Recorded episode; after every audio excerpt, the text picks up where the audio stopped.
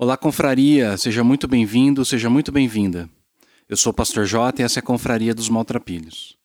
Se você se sente intimidado, paralisado, esse episódio é para você.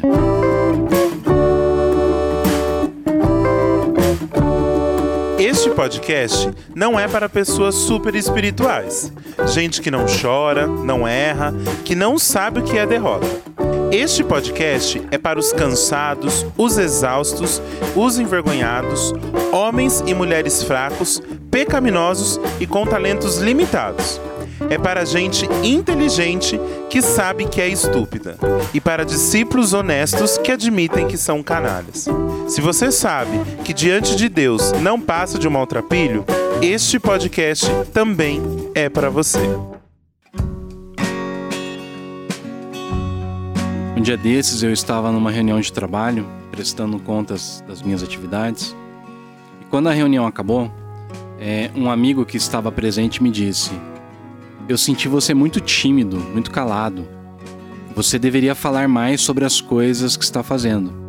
Eu fiquei pensando nisso e, assim, eu creio que você também já vivenciou é, a experiência de sentir-se intimidado diante de um grupo de pessoas.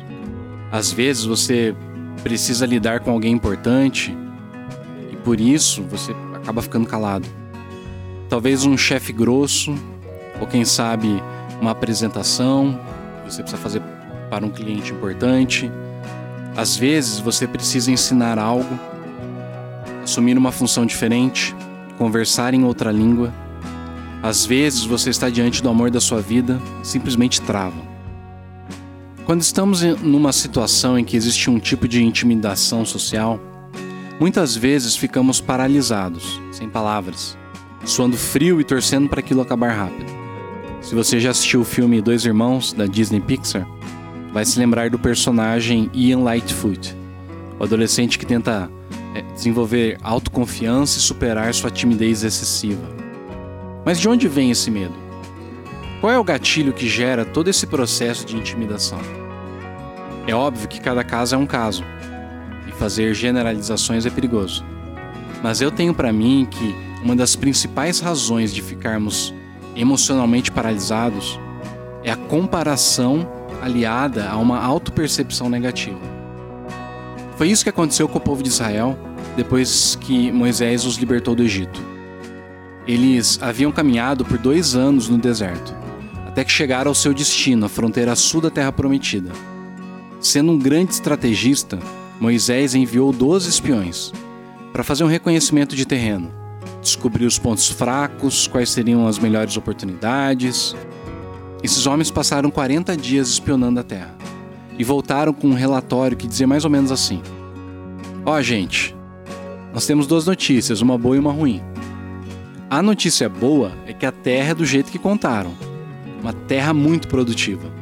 Vocês precisavam ver a qualidade das lavouras, dos pomares. De fato, essa é uma terra que manda leite e mel. Agora, a notícia ruim é que a gente não vai dar conta de vencer aquele povo. Os caras são enormes, fortes, pareciam gigantes. Perto deles, nós éramos como gafanhotos. Eles ficaram com medo de entrar na terra prometida, porque se compararam com os moradores e se acharam inferiores mais fracos, incapazes. Ou seja, a comparação junto com uma autopercepção negativa paralisou um povo inteiro. Como consequência, os israelitas foram disciplinados por Deus e tiveram de continuar caminhando naquele deserto por mais 38 anos, somando ao todo 40 anos, um ano para cada dia que os espiões observaram a terra. Outro exemplo de como a comparação nos paralisa é o relato do homem enfermo que Jesus cura no tanque de Betesda. Essa passagem se encontra em João capítulo 5, do verso 1 ao 9. E o texto bíblico diz o seguinte, abre aspas. Tempos depois houve outra festa e Jesus estava de volta a Jerusalém. Perto da porta das ovelhas havia um tanque chamado Betesda, em aramaico, com cinco pavilhões. Centenas de doentes, cegos, aleijados, paralíticos ocupavam esses pavilhões. Um homem inválido estava ali havia 38 anos. Quando o viu estendido ao lado do tanque, sabendo por quanto tempo ele estava ali, Jesus lhe disse: Você quer ficar bom? O homem respondeu: Senhor, quando a água é agitada, não tenho quem me ponha no tanque. Tento chegar, mas sempre alguém chega antes. Jesus disse: Levante-se, pegue sua maca e comece a andar. O homem ficou curado imediatamente, pegou a maca e saiu dali. Essa é a palavra de Deus. Jesus sabe que esse homem está enfermo há muito tempo. O texto não diz qual era a doença específica. O termo usado é bem genérico, podendo significar desde uma paralisia até uma condição de fraqueza extrema. O fato é que esse homem estava inválido. Ele era considerado uma pessoa incapaz. E isso já durava 38 anos. Eu tenho 38 anos hoje. Antes de Jesus nascer, esse homem já era doente.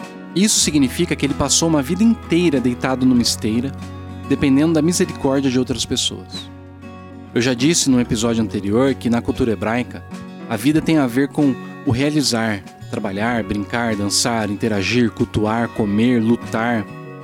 Por outro lado, a morte tem a ver com tudo aquilo que limita a possibilidade do fazer, do realizar. Por isso, situações de doenças graves, escravidão, dívidas financeiras, depressão, um acidente e qualquer outra coisa que de alguma forma estrangule o indivíduo em suas potencialidades era visto como a atuação da morte sobre a vida da pessoa. Eles acreditavam que o Sheol, o mundo dos mortos, ou poder da morte, estava de alguma forma prendendo a pessoa, como se fosse um bicho querendo devorar aquela vida. Você percebe isso muito claro no livro dos Salmos, que é um livro de cânticos e orações. Por exemplo, o Salmo 107, falando sobre o tempo que o povo de Israel foi escravizado pelos babilônicos, diz o seguinte: Por isso ele os sujeitou a trabalhos pesados, eles tropeçaram e não houve quem os ajudasse. Na sua aflição clamaram ao Senhor, e ele os salvou da tribulação em que se encontravam. Ele os tirou das trevas e da sombra mortal, ou do poder da morte, e quebrou as correntes que os prendiam. Ou então, o Salmo 18, que Davi escreveu é, depois de escapar das mãos de Saul, diz o seguinte: As cordas da morte me enredaram, as torrentes da destruição me surpreenderam. As cordas do Sheol me envolveram, os laços da morte me alcançaram. Na minha aflição clamei ao Senhor, gritei por socorro ao meu Deus. Metaforicamente, esse homem era um morto-vivo, um zumbi existencial, porque sua vida era mais determinada pela ação da morte do que a ação da vida. Pense em quantas coisas ele deixou de viver. Outra forma de entender isso seria pensar que ele havia é, passado por vários tipos de luto.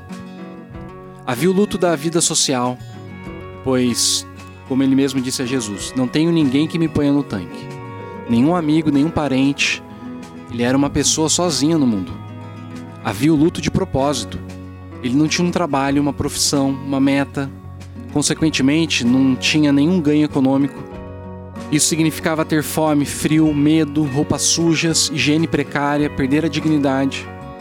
E fora tudo isso, de acordo com a Torá, esse homem não podia nem mesmo ir ao templo e oferecer um sacrifício. Isso significa que ele havia sido excluído do espaço de culto, logo havia sido excluído da presença de Deus. Talvez isso explique por que, que ele estava naquele tanque, pois a tentativa de entrar no tanque quando as águas eram agitadas tinha a ver com uma superstição influenciada pelas religiões pagãs. Lá atrás, o tanque era santuário para o deus fenício Eshmun. Então, depois vieram os gregos e os romanos e transformaram esse tanque num local de adoração ao deus da cura, Esculápio. Os judeus ressignificaram a história, dizendo que de tempos em tempos um anjo descia sobre o tanque, fazendo as águas borbulharem, e quem entrasse primeiro nas águas agitadas era curado. Nenhum judeu minimamente zeloso acreditaria nesse tipo de superstição. É bem provável que o próprio homem não acreditasse, mas ele era alguém desesperado. A comparação com as outras pessoas, somada ao sentimento de invalidez, mudou aquele homem. Sua identidade era definida apenas pela comparação com as outras pessoas, e ele estava sempre em desvantagem os outros são mais rápidos, os outros têm mais sorte, os outros têm ajuda, os outros ficam no meu caminho, os outros passam por cima de mim. Como disse Anselm Grum, abre aspas, quem se compara constantemente com os outros não tem nenhuma intuição sobre si mesmo, sobre seu próprio valor, sobre sua vida. Fecha aspas.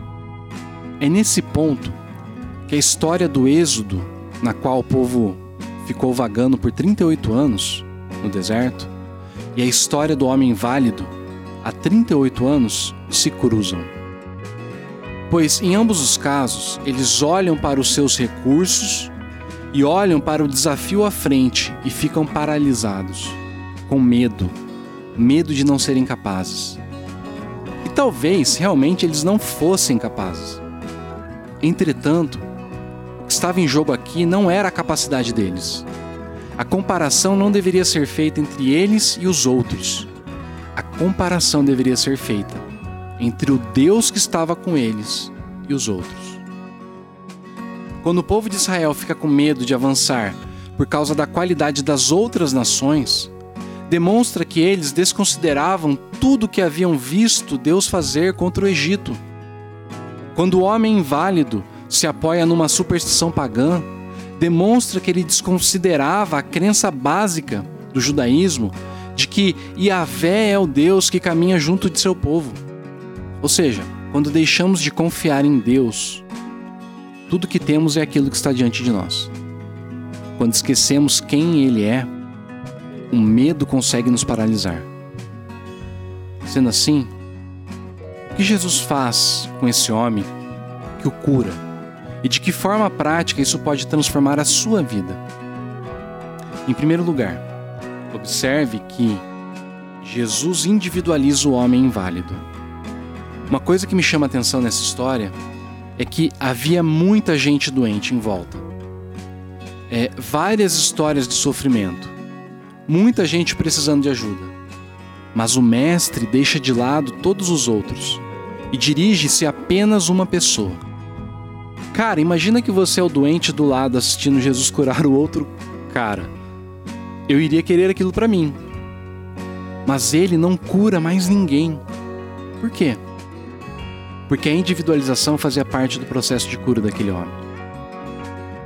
Jesus mostra que no meio de toda aquela multidão, naquele lugar abandonado, Deus não havia se afastado. Ele não havia se esquecido. Jesus sabia exatamente quem era aquela pessoa, quanto tempo ela estava lá. Ele conhecia a história dele, ainda que ele não conhecesse nada sobre Jesus. Portanto, individualização é o primeiro passo da cura. Agora, em segundo lugar, Jesus confronta o homem. Você quer ficar bom? Parece óbvia a pergunta. Afinal de contas, fazia 38 anos que o cara estava lá. Mas existe uma sutileza própria do ser humano que Jesus confronta. Acontece que, a despeito de todos os problemas e dificuldades provocados pela doença, ela ainda traz algumas vantagens. Aquilo que os psicólogos chamam de ganho de prazer secundário. É o que acontece, por exemplo, com aquela senhora que vive passando mal. Quando isso acontece, toda a família se movimenta. Corre para o hospital, corre para a farmácia, prepara sopa, é, fica ali em cima da mulher, enchendo ela de mimos. Quando essa senhora começa a melhorar, os filhos vão cuidar de suas vidas. Então acontece um novo evento, que faz com que todos voltem suas atenções para a pobre senhora. Ficar doente é ruim, sentir dor é desagradável. Mas para algumas pessoas, pior que a doença a dor e a sensação de abandono.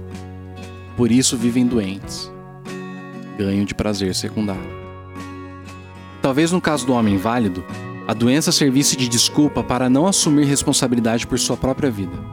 Por isso Jesus o confronta. Você realmente quer ficar bom? Você quer de fato ser curado?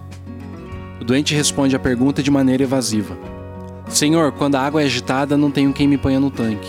Tento chegar, mas sempre alguém chega antes. Mas perceba uma coisa: Jesus não permite que ele fique choramingando a sua desvantagem. Jesus diz: Levante-se, pegue sua maca e comece a andar. Jesus não permite que ele bote a culpa nos outros, na falta de ajuda ou na maneira que os outros o atropelam. Ele confronta o doente para que ele assuma a responsabilidade por sua própria vida. Por fim, o homem ficou curado imediatamente, pegou a maca e saiu dali. Sabe o que mais me assusta nessa história? É porque, pela lógica, o que libertaria esse homem da paralisia seria ele confiar em Deus, ter fé em Jesus. Da mesma forma que o que daria ao povo de Israel a terra prometida seria confiar em Deus. Mas esse cara é curado e ele nem tem a mínima ideia de quem é Jesus. O que será que está acontecendo aqui? Jesus foi o único homem que confiou 100% em Deus. Mas no momento que ele sentiu mais medo, ninguém apareceu para ajudá-lo. Deus meu, Deus meu, por que me abandonaste? Essas são as palavras do Salmo 22. O mesmo salmo que diz o seguinte: Todos os que me veem zombam de mim, fazem caretas e balançam a cabeça, dizendo: Confiou no Senhor, ele que o livre. Salve-o, pois nele tem prazer. E foi exatamente isso que disseram a Jesus na cruz. Se Deus lhe ama, por que ele não vem salvá-lo? Se você confia nele, por que ele não o liberta? Se Jesus confiava em Deus, por que Deus não o salvou? Jesus confiou em Deus por nós, para que nós que somos covardes, paralisados, nós que nos deixamos intimidar diante dos desafios, dos gigantes, pudéssemos herdar aquilo que ele conquistou. Existe um versículo numa carta de Paulo, que ele escreve aos Gálatas, que geralmente é traduzido da seguinte forma: Fui crucificado com Cristo. Assim, já não sou eu quem vive, mas Cristo vive em mim. A vida que agora vivo no corpo, vivo-a pela fé no Filho de Deus, que me amou, se entregou por mim. Entretanto, alguns estudiosos vão dizer que a tradução mais correta seria essa: Fui crucificado com Cristo. Assim, já não sou eu quem vive, mas Cristo vive em mim. A vida que agora vivo no corpo, vivo-a pela fé do Filho de Deus que me amou e se entregou por mim.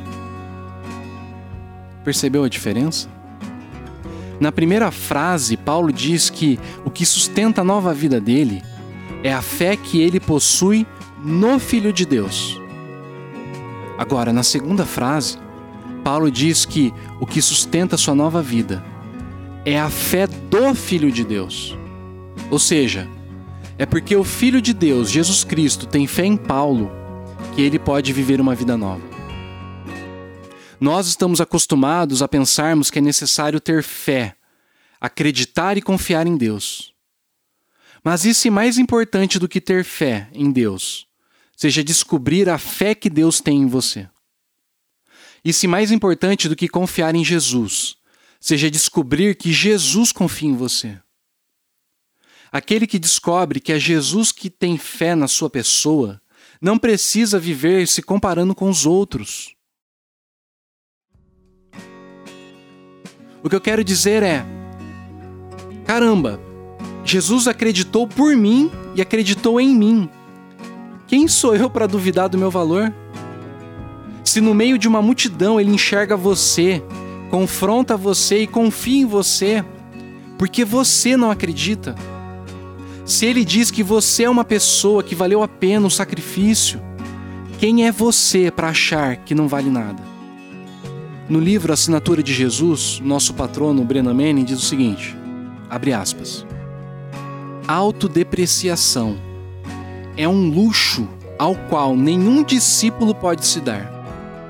A autodepreciação sutilmente recoloca a mim mesmo como centro de meu foco e preocupação biblicamente falando, é idolatria. A gentileza para comigo mesmo projeta-se em gentileza para com os outros. É também pré-condição para aproximar-me de Deus em oração.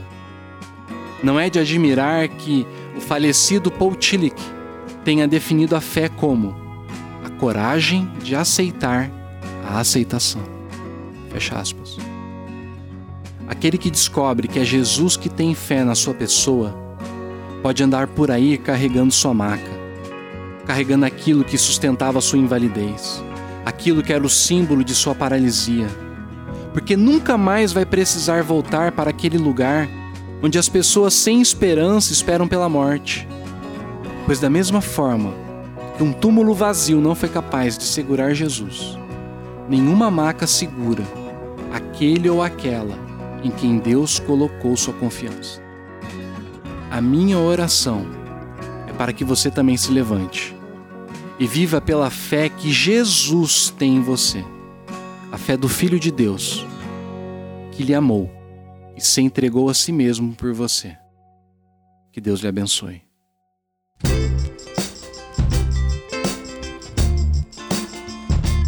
Esse podcast teve os trabalhos técnicos de Lucas Samuel. Para mais conteúdos, siga as nossas redes sociais, no Instagram, Facebook e no YouTube. Até a próxima!